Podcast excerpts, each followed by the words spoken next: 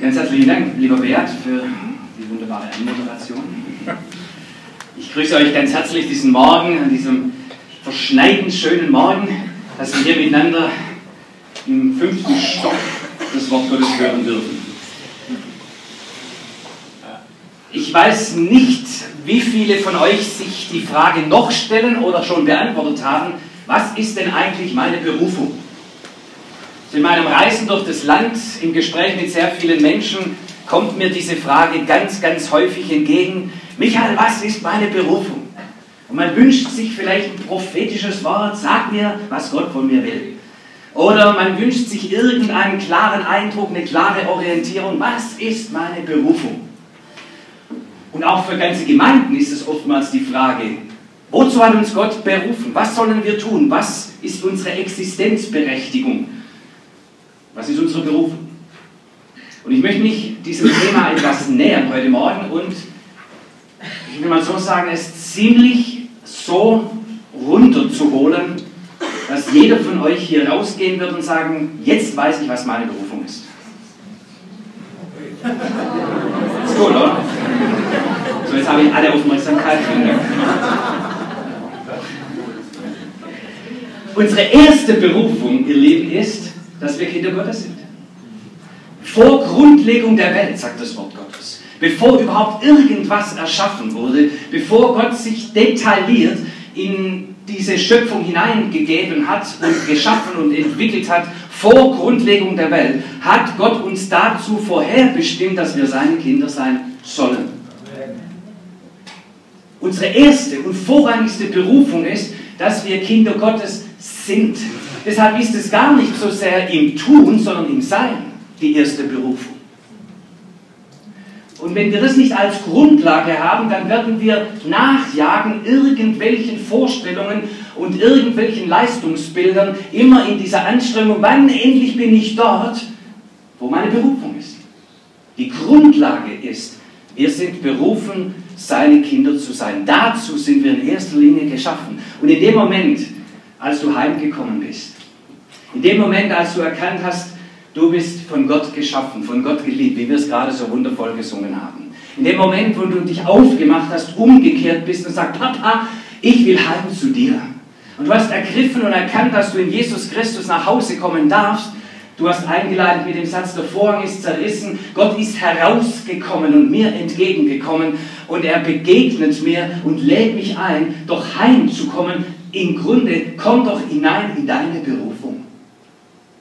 Und in dem Moment, wo du heimgekommen bist, wo du Ja gesagt hast, wo du durch diese offene Tür Jesus Christus gegangen bist, in dem Moment bist du eingetreten in die ursprünglichste aller Berufungen. Du bist berufen, sein Kind zu sein. Und ich lade dich ein, darin zu ruhen. Das in sich selbst ist schon genug. Hätten wir das geklärt? Das in sich selbst ist schon genug. Heimgekommen zu sein. Und darf ich an dieser Stelle auch äh, anmerken, dazu sind wir ja auch aufgefordert, andere Menschen einzuladen, komm doch heim. Komm in die ursprünglichste aller deiner Berufungen. Komm hinein in das Eigentliche, wofür du erschaffen bist, Gemeinschaft mit dem lebendigen Gott zu haben. Ich lade dich ein, heimzukommen. Machen wir es nicht so kompliziert. Versuchen wir nicht, die Leute von allem Möglichen zu überzeugen, sondern ladet sie ein, heimzukommen zum Vater. Und es ist möglich, durch Jesus Christus heimzukommen. Und dann wird es so ruhig in unserem Leben. Friede mit Gott, das ist das Größte und das Höchste und das Grundlegendste überhaupt, was wir haben können. Ich habe euch einen kleinen Clip mitgebracht. Wir gehen noch ein Stück weiter. Neben diesem, dass wir berufen sind, ähm, seine Kinder zu sein, steigen wir dann auch ein in das zu tun, was Gott tut. Und ich steige jetzt ganz bewusst ein mit einem kleinen Clip, der zunächst mal gar nichts mit unserem Glauben zu tun hat, sondern einfach mal eine Situation darstellt und ich lade euch ein, einfach da mal zuzuhören.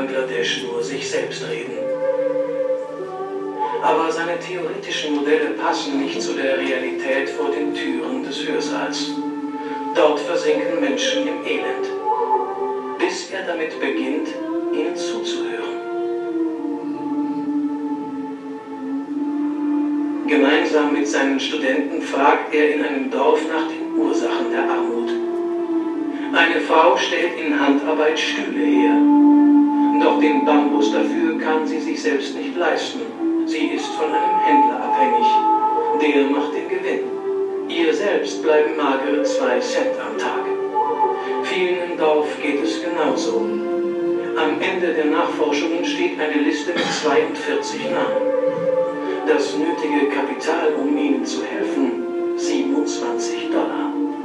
So entsteht die Idee, den Bedürftigen das Geld zu leihen, um den Teufelskreis von Abhängigkeit und Armut zu durchbrechen. Doch bei den Banken stößt das auf taube Ohren. Also gründet Mohammed Yunus seine eigene Bank. Mit anderen Worten, er folgt seiner inneren Stimme. Und das hilft anderen, ihre Stimme zu hören. Bis heute. In 46.000 Dörfern verleiht die Grameenbank jedes Jahr eine halbe Milliarde Dollar. Sogar an Bettler. Hat deine Stimme Relevanz?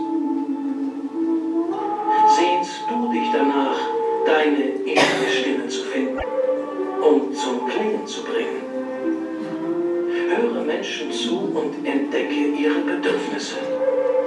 Höre dir selbst zu und entdecke dein Talent. Wo deine Talente und die Bedürfnisse der Welt sich kreuzen, da liegt deine Berufung. Folge ihr. Leidenschaftlich. Das ist nicht weniger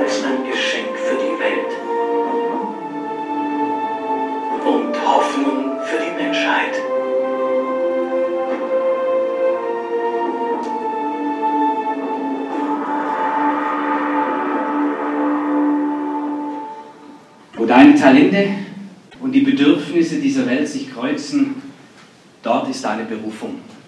Vielleicht ist es gar nicht komplizierter als das. Dort, wo Not ist, dort, wo ein Bedarf ist, ein Bedürfnis ist, dort, wo du einer Not begegnest und du hast die Gelegenheit, die Gabe, die Möglichkeit, die Fähigkeit, Not zu lindern, Bedürfnisse zu stillen, dort könnte doch sein, ist deine Berufung. Ich finde es ein herausragender Satz. Und vielleicht ist es gar nicht so kompliziert. Lasst uns es aber einbinden in das Wort Gottes. Und ich möchte euch da hineinnehmen in einen Text. Von dort aus, ich versuche das nochmal ein bisschen aus anderer Sicht zu entfalten. Ich lese es euch vor, Matthäus 9, 35 bis 38, ein, denke ich, wohlbekannter Text. Wir lesen, Jesus zog durch alle Städte und Dörfer jener Gegend. Er lehrte in den Synagogen, verkündigte die Botschaft vom Reich Gottes und heilte alle Kranken und Leidenden. Als er die Scharen von Menschen sah, ergriff ihn ein tiefes Mitgefühl, denn sie waren erschöpft und hilflos, wie Schafe, die keinen Hirten haben. Da sagte er zu seinen Jüngern, die Ernte ist groß, doch es sind nur so wenige Arbeiter da. Bittet deshalb den Herrn der Ernte, dass er Arbeiter auf sein Erntefeld sende. Jesus zog durch die Dörfer und er fing an, genau das zu tun, was auf seinem Herzen war, Menschen aus ihrer Not zu helfen, Menschen deutlich zu machen, wie die Liebe Gottes praktisch wird. Er versucht den Menschen Heilung zu bringen, ihre Not zu stillen, ihnen zu begegnen dort, wo ihre Bedürfnisse im Moment sind. Dort begegnet er ihnen und hilft und heilt und tut und macht. Und dann merkt er, wow, was für eine riesengroße Menge von Bedürftigen. So viel Bedürfnis, so viel Bedarf und ich bin ein einziger. Und sein Herz ist zerrissen, ist voller Not. Das Wort, wo er steht, er hat, es jammerte ihn, sagt der Luthertext. Im Urtext steht hier im Griechischen, er hatte Schmerzen wie eine Mutter, die ihr Kind verloren hat. Vielleicht gibt es wieder unter uns, die das erlebt haben und dieser, dieser unglaubliche Schmerz des Verlustes, Dieser Schmerz war in Jesus, als er diese Menschenmenge sah und sagt, meine Güte, zum einen, wo seid ihr gelandet, Leute? Und zum anderen, eine unüberschaubar große Menge, wo fange ich nur an und wo hört das Ganze nur auf? Großer, tiefer Schmerz in seinem Herzen. Er sah die Menschen, wie sie erschöpft und hilflos waren. Jesus hat ein bisschen genauer hingehört und zugeguckt. Wir haben gerade in diesem Beitrag gemerkt, dieser Professor, bis er anfing hinzuhören. Was ist denn eigentlich die Not? Und ihr Lieben, damit fängt es an, dass wir hinhören. Dass wir mal hingucken. Jesus schaut hin. Jesus schaut nicht nur auf irgendein Riesenziel, das er hat. Er schaut nicht nur auf seine Vorstellungen, sondern er schaut zuerst hin. Er schaut auf dein Leben, auf mein Leben. Er hört zu. Sagen wir, Leute, wie geht es euch eigentlich? Wo steht ihr eigentlich? Und er sieht all die Schicksale, all die Situationen, wo Menschen drinstehen, all diese Erschöpfung, diese Menschen, die nachjagen irgendwelchen Zielen und Vorstellungen, irgendwelchen Leistungen, versuchen es doch recht zu machen, aber sind so erschöpft. Und wenn ich so heute reingucke in die Welt, da gibt es so viele erschöpfte Menschen. Es ist so viel Anstrengendes in dieser Welt. So viel Erschöpfung.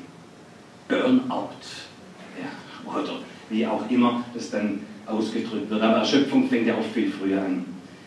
Und er sieht die Hilflosigkeit, wie Schafe, die orientierungslos geworden sind, die nicht mehr wissen, wo stehe ich eigentlich, wo bin ich, wo geht es eigentlich hin, wie versorge ich mich, wird soll meine Zukunft sein, hilflos. Jesus schaut hin, wie die Situation der Menschen ist. Aber er hat auf der anderen Seite ja auch ein Bild, eine klare Vorstellung von dem, wie es sein könnte. Sagt, wie habe ich eigentlich die Menschen erschaffen? Was habe ich hineingelegt in ihr Leben? Vor Grundlegung der Welt habe ich sie vorherbestimmt, dass sie Kinder Gottes sein sollen, dass sie mit uns als dreieinigem Gott mitleben, mitgestalten, dass wir sie mit hineinnehmen in die Gemeinschaft der Gottesliebe, dass sie die Erde füllen mit Fruchtbarkeit und Leidenschaft und Leben und Liebe. Und er hatte eine andere Vorstellung von dem, wie sein würde, als das, was er im Moment sieht. Er sieht die Differenz. Und ich habe mir ein bisschen Gedanken darüber gemacht, vielleicht auch für uns mal nochmal bewusst zu machen, wann ist eigentlich ein Leben ungefähr so, wie Gott sich das vorgestellt hat. Also versuchen wir mal ein bisschen in Richtung des Ideals zu gehen, okay? Ein bisschen des Ideals. Und ich habe gedacht, vielleicht am ehesten könnten wir mal hingucken an den ersten aller Menschen. Ich vermute, der war am ehesten noch dort, wo Gottes Gedanken sind für den Menschen. Vermute ich mal. Also nehmen wir mal den Atem auseinander. Der Atem. Was hatte er, das ihn vermutlich glücklich machte? Erstens glaube ich, er hatte, das erzählt uns die Schöpfungsgeschichte, er hatte ein ungetrübtes Verhältnis mit seinem Schöpfer. Er hat Frieden mit Gott. In der Kühle des Tages kam der Herr und besuchte Adam. Also der Herr mag wohl auch die Hitze nicht so. In der Kühle des Tages, in dieser angenehmen Tageszeit, ja, kam der Herr und ist wie selbstverständlich dem Adam begegnet. Ja, es war Gemeinschaft. Es war Beziehung, ungetrübte Beziehung zwischen Gott und dem Menschen, zwischen dem Menschen und Gott. Eine ungetrübte Beziehung mit seinem Schöpfer. Und ich denke, da ist mal ein ganz wesentlicher Aspekt und vielleicht auch der Anfang von jeglichem Glücklichsein und Zufriedensein, wenn wir wieder ein ungetrübtes Verhältnis mit unserer Herkunft, mit unserem Schöpfer, mit dem Herrn des Himmels und der Erde haben. Frieden mit Gott. Da bin ich auch mit eingestiegen heute Morgen. Versöhnt, ich glaube, das ist das richtige Wort in unserer heutigen Zeit, versöhnt mit dem lebendigen Gott. Wenn wir versöhnt sind mit Gott, meine Güte, dann ist so viel Stress weg. Auch all der religiöse Stress. Haben wir es recht gemacht, Gott? Bist du endlich mit mir zufrieden, Gott? Muss ich vielleicht Gott gar nicht mehr wegdiskutieren, denn ich habe Frieden mit ihm? Ich muss nicht dieser Leistung bringen, um diesen Gott zufriedenzustellen, dass er mich endlich segnet. Wenn ich ein ungetrübtes Verhältnis mit ihm habe, wenn er mit mir im Reinen ist und ich mit ihm im Reinen bin, dann können wir wie selbstverständlich mit Gott Gemeinschaft pflegen. Und das ist doch das Evangelium von Jesus Christus, oder? Ja, da gibt es keine Trennung mehr. Er hat alles hinweggenommen, was uns getrennt hat vom Vater im Himmel. Da ist wieder diese ungetrübte Gemeinschaft mit dem Herrn möglich. Der Herr lädt uns dazu ein, in diese ungetrübte Gemeinschaft mit ihm zu kommen. Und nichts kann das mehr stören, denn sie liegt nicht an uns, sondern Jesus hat sie wiederhergestellt. Nicht unser Richtigsein, nicht unser Richtigtun stellt Gott zufrieden, sondern er ist zufriedengestellt in Jesus Christus ein für alle Mal. Du musst ihn nicht zufriedenstellen, du kannst ihn gar nicht zufriedener machen, als er schon ist. Also lass den Stress. Ja, da ist schon viel Ermattung, die auch im Glauben oft ist, ist schon mal weg, wenn wir davon ausgehen können, Gott ist zufrieden, ich kann ihn durch mein Leben nicht zufriedener machen. Okay, das hätten wir schon mal erledigt. So, warum war Adam aber auch glücklich? Er war auch versöhnt mit sich, denn er hatte niemanden, um sich zu vergleichen.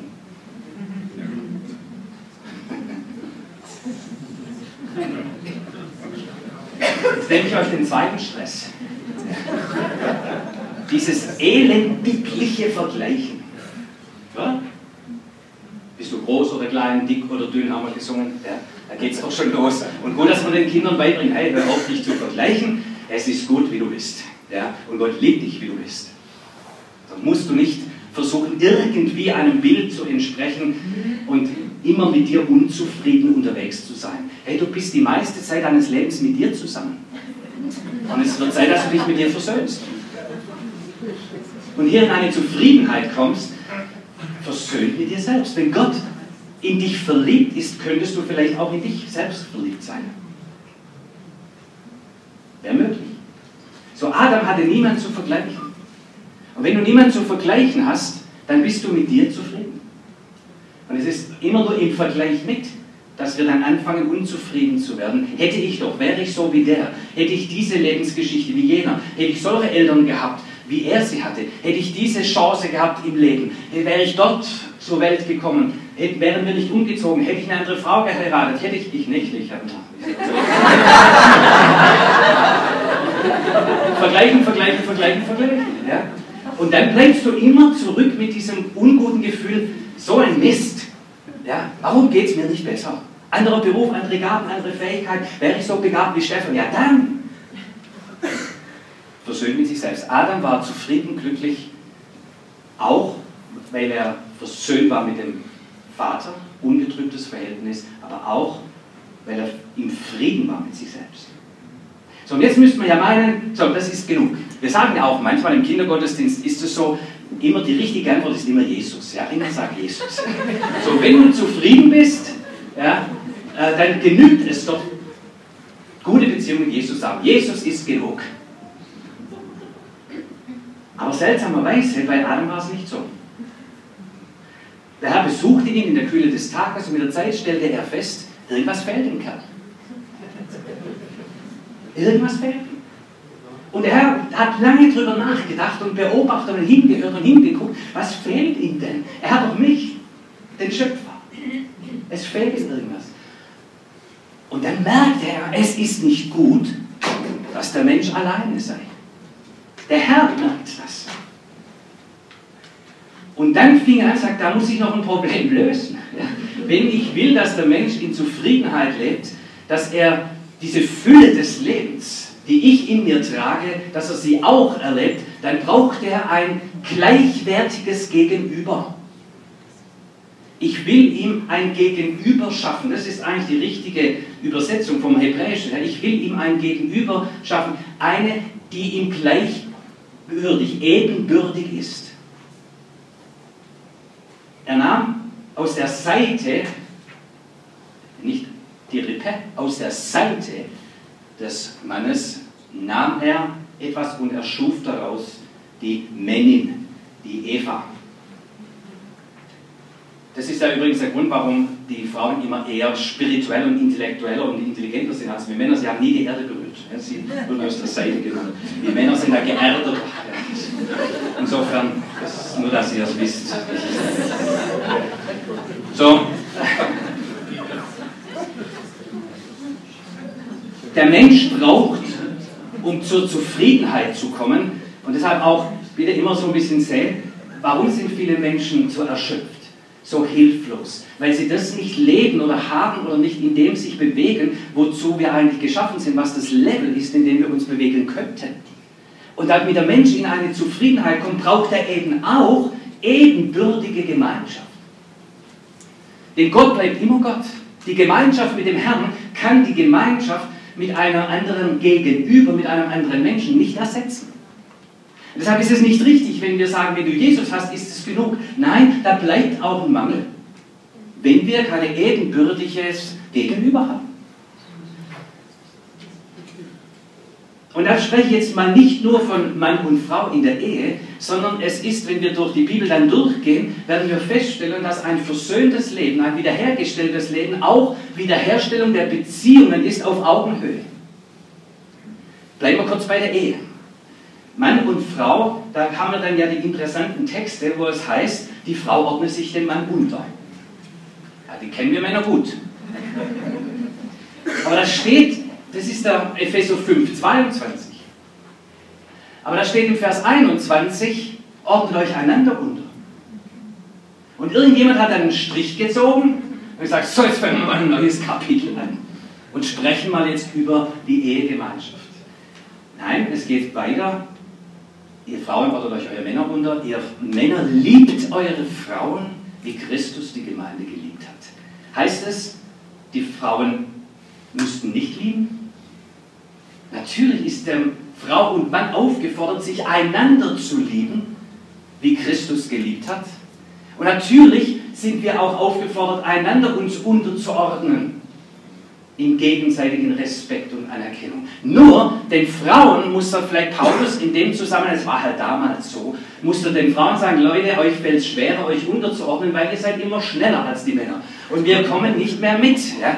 Und dann haben wir uns aussuchen unsere Freiheit und dann seid ihr alleine. Wir wollen aber nicht, dass ihr alleine seid, denn es ist Glück in der ebenbürtigen Gemeinschaft. Deshalb, mh, hm, reduziert euch mal kurz.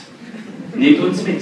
Aber ihr Männer in eurer unendlichen Leidenschaft und Liebe, Freiheitsliebe, ihr, der euch versucht, immer so das eigene Ding zu machen, ich sage euch, gebt euch der Frau hin. Meine Güte, ist das schwierig?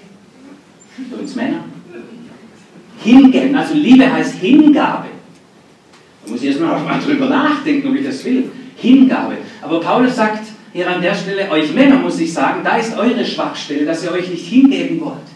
Wenn ihr euch aber nicht hingebt, wie die Frauen sich hingeben, wenn ihr Frauen euch nicht unterordnen, wie Männer sich dann schnell mal ausklinken, wenn hier nicht dieses Ebenbürtige zustande kommt, dann fehlt euch entscheidendes Glück, dann wird es euch schwerfallen im Leben, dann fehlt euch etwas, was euch glücklich macht und zufrieden macht und eurem ursprünglichen eigentlich entspricht. Deshalb komm, lass uns doch auf Augenhöhe kommen zueinander einander beschenken, einander unterordnen, einander lieben, einander geben von dem, was wir in uns tragen. Denn einer in sich selbst ist nicht genug. Wir brauchen einander. Und ihr Lieben, deshalb ist Gemeinde, auch Quelltor, Gemeinde ein Ort, wo wir sagen, wir wollen lernen, uns einander zu respektieren, unterzuordnen einander. Einer unter dem anderen. Wir wollen lernen, ein Miteinander zu leben auf Augenhöhe.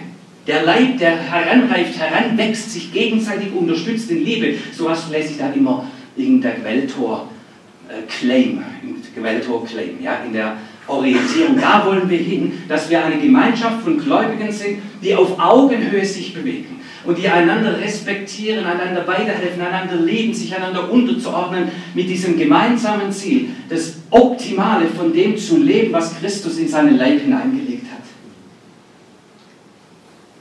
Machen wir das. Ich versuche ein bisschen in der Richtung zu unterstützen. Aber das ist so wichtig, dass wir aufhören, einander runterzuziehen. Das tut er nicht, ich sage es euch nur prophylaktisch. Ja? Und das war das Problem damals bei den Ephesern.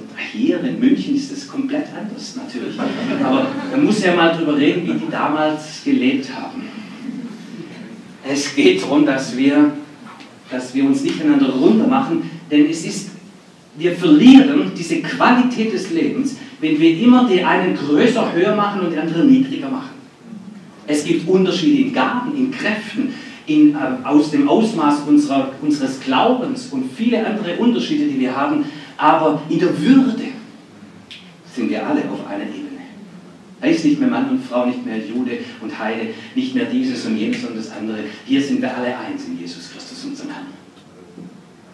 Und wenn wir so lernen, in dieser gegenseitigen Unterordnung und gegenseitigen Liebe einander zu beschenken und zu geben, was wir haben, dann entsteht eine Qualität des Lebens, das immer mehr in Richtung dessen geht, wozu wir von Ursprung her geschaffen sind. Und da ist so viel Schmerz und so viel Leid. Und vielleicht ist es auch so, dass wir anfangen, das, den Schmerz Jesu auch hier zu spüren. Er leidet darunter, wenn Menschen sich immer einander runterziehen. Denn er weiß, welche Qualität sie dadurch verlieren. Und wenn wir vielleicht wieder bisschen so in diese Leidenschaft kommen, in diese, in diese vielleicht gar schmerzliche Leidenschaft, ich kann es nicht mehr sehen. Es muss jetzt hier anders werden. Ich werde jetzt den anderen in Respekt und auf Augenhöhe behandeln.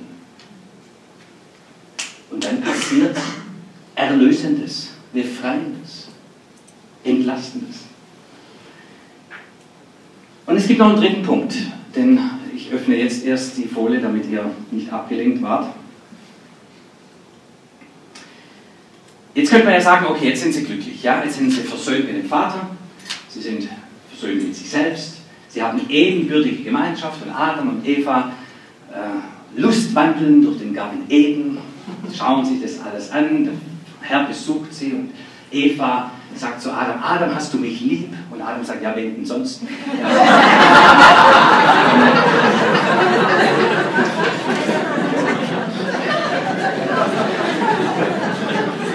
ähm, und jetzt müssen wir sagen, hey, das ist der und jetzt haben wir es.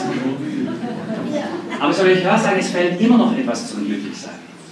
Es fällt immer noch etwas, was zutiefst zu uns Menschen gehört, geschaffen in der Ebenbildlichkeit Gottes. Und das ist Arbeit. Bewusst rhetorische Pause. Es ist Arbeit. Der Mensch, stellt dir vor, du hast immer frei. Und im Moment, weil alle unter Stress sind, sagt er, ja, das wäre schön. Aber fragst Fragt, red mal mit jemandem, der arbeitssuchend ist. Seit einem Jahr, zwei Jahren, drei Jahren. Red mal mit den Leuten. Es ist so entwürdigend. Das Gefühl zu haben, ich werde nicht gebraucht. Es kommt auf mich nicht an. Ich mache keinen Unterschied. Das ist zutiefst entwürdigend. Und jeder von uns hat in sich, trägt in sich diesen Keim von Bedeutsamkeit. Wir brauchen Bedeutung. Gott hat keinen von uns bedeutungslos erschaffen, sondern jeder von uns hat Bedeutung. Und die Bedeutung wird ja sichtbar und lebendig im Tun, im Handeln, dass wir das, was in uns steckt, zum Segen für andere in Anwendung bringen können. Und dann eine Rückmeldung, Feedback, Neudeutsch kommt. Und sagt, boah, das hat mir geholfen, das war gut, Vielen Dank für diese geniale Erfindung. Vielen Dank für deine Zeit, dass du mich gepflegt hast. Oder, oder, oder. Diese Rückmeldung, dass ich etwas Bedeutsames bin und gemacht habe. Ohne diese Bedeutsamkeit geht uns doch wiederum ein entscheidender Aspekt verloren, was zum Menschsein von Gottes Sicht aus zutiefst wird. Macht euch die Erde untertan, füllt die Erde, macht was draus. Leute, hier ist eine ganze Erde, kommt, füllt sie.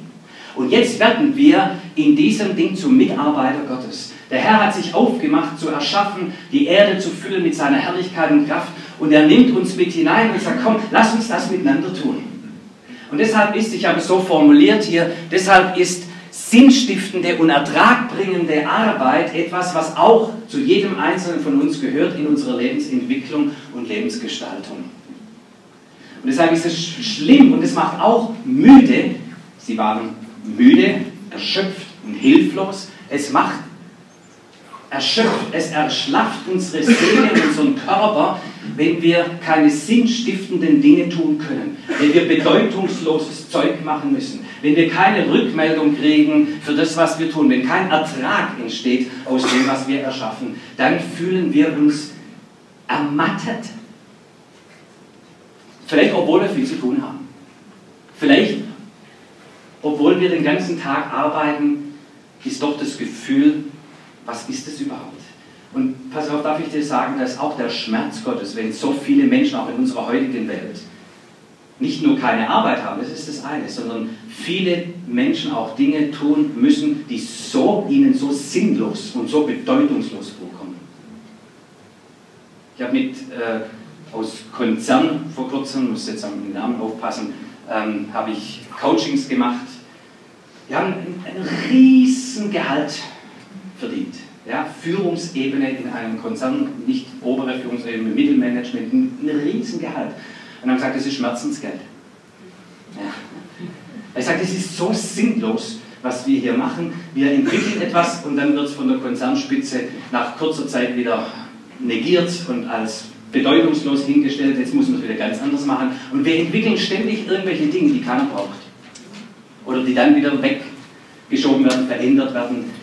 Und wir kommen uns so müde und so leer vor, trotz dem hohen Gehalt. Und einem sicheren Job, wie man heute sagen will. Da habe ich einen von denen, konnte ich einen anderen Arbeitsplatz beschaffen, verdient er die Hälfte von dem und ist ein glücklicher Mann. Er sagt, endlich wieder gehe ich morgens gern zur Arbeit. Und da ist was, was ich, was ich tue, was mir entspricht, wo ich sehe, da entwickelt sich was, wo ich Gutes tun kann. Äh, ist in der technologischen Bereich, wo ich etwas entwickeln kann, was Leute wirklich brauchen und wo ich auch das Endergebnis dann feiern kann von dem, was geworden ist. Der ist bereit, die Hälfte nur zu verdienen, aber wieder Bedeutung zu haben. Und ich glaube, das alles, wenn wir das uns so ein bisschen mal bewusst machen, das alles führt dazu, dass der Herr das in tiefes Mitgefühl ergriffen hat und gesagt, meine Güte, wo seid, seid ihr gelandet? Wie gehaltvoll, wie substanziell könnte das Leben sein und wo seid ihr gelandet? Erschöpft, ermattet, hilflos. Und tiefer Schmerz ergreift ihn und sagt, das muss sich ändern. Und das finde ich interessant, dass er spricht von der Ernte. Er spricht nicht von den großen Problemen, sondern er spricht von den großen Möglichkeiten. Er sagt, die Ernte ist reif. Das sind so viele Menschen, die sind doch nur zu gern bereit, sich mitnehmen zu lassen, sich sammeln zu lassen, sich trainieren zu lassen, sich helfen zu lassen auf dem Weg der Wiederherstellung, der Heilung, der Versöhnung, dass sie wieder in das Leben hineinfinden, wozu sie eigentlich geboren sind und von Gott geschaffen sind. Das ist eine Ernte, das ist nicht ein großes Problem der Gottlosigkeit, sondern es ist eine große, große, große Ernte. Das sind viele Menschen, die sich nur zutiefst danach sehnen, ein Stück wieder in die Lebensqualität zu kommen, die sie in sich spüren, dass sie da sein könnte, sie aber nicht erkennen. Und jetzt sagt der Herr, komm, fangt mal an, ich alleine kriege das nicht hin. Und ich will es auch nicht alleine machen, sagt der Herr. So, jetzt fangen wir an zu beten. Bitte den Herrn der Ernte, dass er Arbeiter in seine Ernte sendet. Und jetzt kommt der Aufruf zur Mitarbeiterschaft. Aber Leute, es fängt immer an mit Gebet. Ja? Dass wir anfangen zu beten, dass wir nicht zu schnell sagen, jetzt ist es mein Problem, jetzt ist es vielleicht sogar meine Schuld, wenn dem Menschen nicht geholfen wird, sondern dass wir anfangen zu beten zum Herrn der und dass er beruft. Dass er Situationen aufzeigt, dass er den Überblick hält über die Ernte über die Möglichkeit, dass nicht wir der Erlöser sind. Sonst haben wir das nächste Problem an der Backe. Jetzt muss, muss ich die Welt erretten. Jetzt müssen wir als Gemeinde die Probleme dieser Welt tragen und lösen. Und dann zack, haben wir das nächste Problem an der Backe. Nein, bittet den Herrn der Ernte, dass er sende. Bittet den Herrn der Ernte, dass er sende. Ganz kluger Satz. Und ich bitte euch, den mitzunehmen, auch in einer Haltung, bittet den Herrn der Ernte, dass er sende. So, und jetzt kommt die Sendung Gottes. Zu dir, zu dir, zu dir, zu dir, zu irgendwelchen Leuten. Jetzt ist Gott unterwegs, während wir beten, ist Gott unterwegs, dort, wo Not der Menschen ist, in dieser Richtung, dass er seine Mitarbeiter sendet. Du wirst auch mit dabei sein. Aber du musst nicht alle Probleme dieser Welt lösen. Er ist der Herr der Ernte. Und wir sind bereit und sagen, Herr, hier bin ich, sende mich. Überspringe ich, ich habe zu, zu lange gebraucht. Überspringen wir den Satz. Jetzt möchte ich euch noch ein bisschen persönlich äh, damit hineinnehmen. Wenn das unsere Mitarbeiterschaft ist, wenn das unsere Sendung ist, dass wir mit dazu beitragen, dass in diesem Schmerz Jesu, den er trägt, dass wir mit dazu beitragen, dass diese Ernte eingeholt wird, dass Menschen in Versöhnung mit Gott kommen, Versöhnung mit sich selbst, in ebenbürtige Gemeinschaft, in sinnstiftende und fruchtbringende Arbeit kommen, wenn wir in dieser Richtung unterwegs sind, wenn das die Sendung Jesu ist, wenn das etwas ist, wo er sagt, dazu bin ich gekommen, um in diese Richtung Befreiung und Heilung und Wiederherstellung zu, zu geben, dass die Trümmerstätten wieder hergerichtet werden, dass man wieder wohnen und leben kann. Wenn das die Sendung Jesu ist und wir Anteil haben dürfen, dann heißt es überall dort, wo wir in dieser Richtung unterwegs sind, das eine und andere verbessern, tun wir Geschäft des Reiches Gottes, sind wir Mitarbeiter Gottes. Dort, wo dein Talent und die Bedürfnisse dieser Welt zusammenkommen, dort ist deine Berufung. Dort will Gott dich gebrauchen, dort will Gott dich zum Einsatz bringen. Jetzt mache ich es persönlich. Ihr seht hier, Michael wird nicht versetzt, das war 1975. Das Ober habe ich weggeschnitten, sonst ähm, ladet ihr mich definitiv nicht mehr ein. Die Noten, die da oben dran stehen. Das war eine Phase meines Lebens. 1975, in Phase meines Lebens, war ich 15 Jahre alt, war rauschgiftsüchtig. Meine Mutter war an Krebs verstorben. Ich war kriminell geworden. Ich war in einem erbärmlichen Zustand. Das habe ich aber nicht so empfunden. Ja. Ich habe gedacht, das Leben ist toll, ich mache, was mir gefällt. Ja. Ich lebe mein Leben, ist mir völlig egal, was der liebe Gott sagt. Das, dem habe ich, als ich zwölf Jahre alt war, abgesagt. Da habe ich jegliche Autorität abgesagt. Ich gesagt, ich werde keine Autorität mehr über mir dulden. Keine Eltern, kein Lehrer, keine Regierung, kein Gott. Mit zwölf Jahren bei einer CVM Jugendfreizeit habe ich mich dazu entschieden.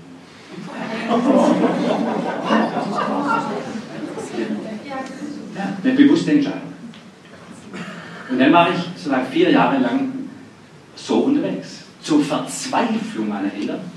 Ja, die hatten keine Möglichkeit mehr, mich in irgendeine Richtung zu bringen, weder durch leidenschaftliche Liebe noch durch Strafe oder irgendwas. Ich bin nur meinen Weg gegangen, was ich für richtig empfand. Und ich war dann nach knapp vier Jahren war ich in einem elenden Zustand. Gott hat es gesehen. Ich habe ihn nicht gesucht, aber er hat mich gesucht.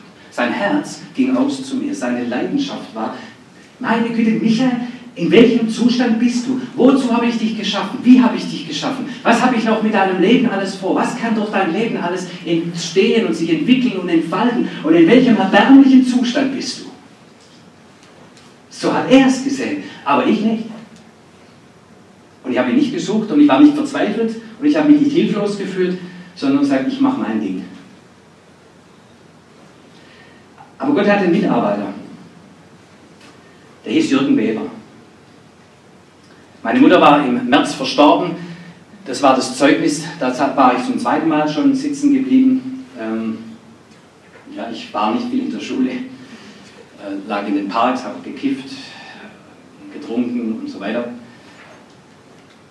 Und dann im Herbst diesen Jahres 75 besuchte Jürgen Weber, ein CVM-Mitarbeiter, besuchte meinen Vater, wollte meinen Vater besuchen der inzwischen verwitwet war, vier Kinder an der Backe. Ähm, und er bekam diesen Impuls von Gott, geh und besuch den Winkler. Den Harry war mein Name meines Vaters. Und er klingelte, es war fünf oder halb sechs sowas. Mein Vater war von Arbeit noch nicht zu Hause ähm, und ich habe ihm die Tür geöffnet und dann nahm er gleich mit mir verliebt, nachdem mein Vater nicht da war. Er hat mich so gefragt, wie sieht es mit Gott in deinem Leben aus? So war er drauf. Und dann habe ich gesagt, es ist mir völlig, ich glaube, dass es Gott irgendwo gibt, aber es ist mir völlig egal, was der macht, ich lebe mein Leben. Dann kam mein Vater von der Arbeit nach Hause und hatte, und hatte ihn los. Zwei Wochen später kam er wieder zu mir und diesmal wollte er zu mir und sagt, der Heilige Geist schickt mich. Ich muss mit dir reden. Und er hat zwei Wochen lang sozusagen, das weiß ich dann aus dem späteren Gespräch, immer wieder diesen Impuls gehabt. Das heißt, Gott gab ihm diesen Impuls, Jürgen Weber, ich brauche dich an dieser Stelle. Dass sich hier was ändert in dem Leben von diesem Michael. Ja, es kann so nicht bleiben. Parallel dazu betete ein älteres Ehepaar von den Mennonisten, Methodisten ja, betet ein älteres Ehepaar von den Methodisten, die meine Mutter während ihrer Krankheitsphase zum Glauben geführt hat. Und im Sterbebett hat meine Mutter sie darum gebeten, dieses ältere Ehepaar, bitte betet jeden Tag für meine vier Buben. Und ich habe jeden Tag für uns vier Buben gebetet. Jeden Tag. Die wurden über 90 Jahre, damals waren es um die 60 herum, die wurden über 90 Jahre alt, die haben jeden Tag für uns gebetet. 30 Jahre. Ich war nach einem halben Jahr, war ich gebetet. So, da kam dieser Mitarbeiter Gottes, da war dieses Herr, sende Arbeiter in deine Ernte. Wie es funktioniert? Herr, sende Arbeiter Nicht, ich muss das tun, Herr, sende Arbeiter. Du weißt, was der richtige Moment ist, was die richtige Person ist, in welchem Zusammenhang das am besten ist. Der Herr der Ernte kennt sich total aus, glaubt mir. So, und jetzt braucht er den Jürgen Werber, du bist der Richtige hier. Du Draufgänger-Typ. Du, der du nicht loslässt, du Wadenbeißer. Denn der wird dich sofort wieder wegschicken, wenn du nicht dran bleibst. Also schickt der Jürgen Weber zu Michael Winkler und sagt, der Heilige Geist schickt mich. Ich dachte, er hat einer der Klatsche. Dann wollte er er hat sich nicht mehr abnehmen lassen an diesem Tag und ich nahm ihn mit in mein Zimmer. Dann hat er sich meine 2x6 Watt Kopfhörer aufgezogen. Das war damals so. Er hat sich die Purple-Platte angehört. Da dachte ich, okay, vielleicht ist er doch nicht ganz so daneben. Äh, und dann fing er an, mir zu sagen, wie schlecht es mir geht. Und ich habe diskutiert und gesagt, mir geht es überhaupt nicht schlecht. Ich, mir geht es gut, ich lebe genau das, was ich will. Und ich habe mit ihm rumdiskutiert, eine halbe, dreiviertel Stunde lang, ob es mir nun gut oder schlecht ging. Und der blieb dran, der Wadenbeißer. Der war so überzeugt davon, Gott sendet mich, das ist der richtige Moment und ich bleibe hier dran. Das weiß ich, dass nicht jeder das kann. Und ich sage euch auch nicht, so müsst ihr sein. Nein, Gott gebraucht euch so, wie ihr seid. Aber hier brauchte er den Wadenbeißer Jürgen Weber. Und der hätte nicht gewonnen. Ich bin ein willensstarker Mensch. Ja. Aber die Liebe Gottes kam in den Raum. Und plötzlich erfüllte sich mein Zimmer mit einer Intensität von Liebe, das war unfassbar. Und ich, kalter Knochen, ich war so hart, dass ich im Grab meiner Mutter keine einzige Träne vergossen habe, nicht mal irgendwas gespürt habe. In meinem Herzen so dumpf war ich geworden durch die Drogen und diesen ganzen Lebensstil. Und in diesem Moment, als die Liebe Gottes mein Zimmer erfüllte, flossen Tränen über meine Wangen. Und da wurde etwas weich in mir. Und ich ging zu meinem Schreibtisch, holte eine Schachtel, Streichelschachtel raus, da war ein LSD-Trip drin und 5 Gramm schwarzer Afghane drin. Habe es ihm hingeworfen und gesagt, das ist mein Problem. Habe ich gesagt, ja gut, und weiter. Und dann, dann sprudelt es mir heraus und ich habe alles bekannt und erzählt, was so sich angesammelt hat in den letzten Jahren. Und hat gesagt, zwei, drei Geschichten erzählt von anderen, sagt, hey, Gott fängt mit dir ganz neu an. Heute. Was, was, was für eine Message. Gott fängt mit dir ganz neu an. Du musst nicht erst das alles irgendwie wieder hinkriegen, sondern Gott fängt mit dir neu an. Lass uns die Seite umschlagen, weiße Seite, neue Seite im Heft, neu anfangen.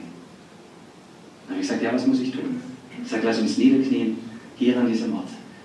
Jesus hat zugehört, was du alles gesagt hast. Er ist bereit, dir das alles zu vergeben. Lade ihn ein, der Herr und Erlöser deines Lebens zu sein. Sag, komm, Herr Jesus, als Herr und Erlöser in mein Leben. Da habe ich gesagt, das mache ich. Das war so ein bisschen Senfkontakt, so ein bisschen.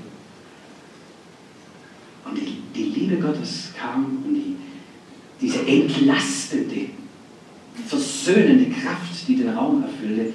Meine Seele wurde leicht wie eine Feder. Ich dachte, ich klebe unter der Decke. Und vier Dämonen sind ausgefahren aus meinem Leben. Ich war frei von vier Dingen von diesem Moment. Völlig unspektakulär. Das hätte er als Himmler gar nicht verkraftet. Ja? Völlig unspektakulär. Bibelschule Beatenberg. Also der hätte sich verkraftet. Ähm, völlig unspektakulär.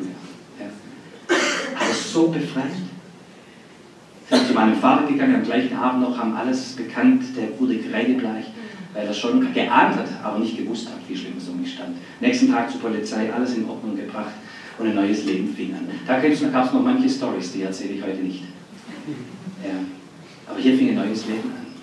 Und dass ich heute eine wunderbare Frau, eine großartige Familie habe, dienen darf, in der Weise, wie ich dienen, vielen Menschen helfen darf, weiterhelfen darf, sie weiterentwickeln darf, wegen Jürgen Weber weil einer bereit war, Mitarbeiter Gottes zu sein und für diesen Moment bereit, Das war nur dieser Moment, dieser eine Tag und ein bisschen hinterher. Das war nicht das große Ding, wo man sagt, das ganze Leben muss ich in die Richtung bringen. Er war jetzt an dieser Schnittstelle. Sein Talent und mein Bedürfnis, das ich nicht mal kannte.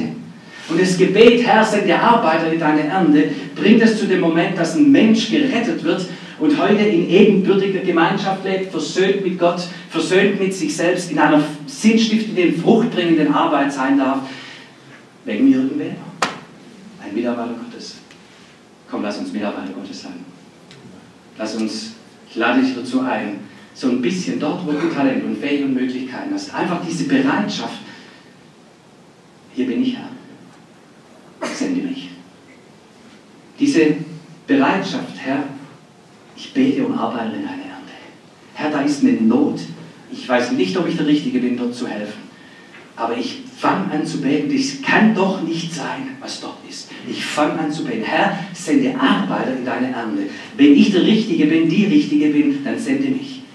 Aber sende Arbeiter. Ich kann es nicht ertragen, dass die Not dort so bleibt. Dafür werden wir hier zugerüstet. Dafür werden wir immer wieder auch ermutigt und ermahnt, in dieser Richtung unterwegs zu sein. Herr, dass dein Werk weitergeht, dass Arbeit in die Ernte gesendet werden und dass dieser Schmerz Jesu weniger wird und die Menschen wieder hineinfinden in das, wozu sie geschaffen sind. Sind wir miteinander unterwegs in der Richtung? Ich mich riesig freuen. Danke.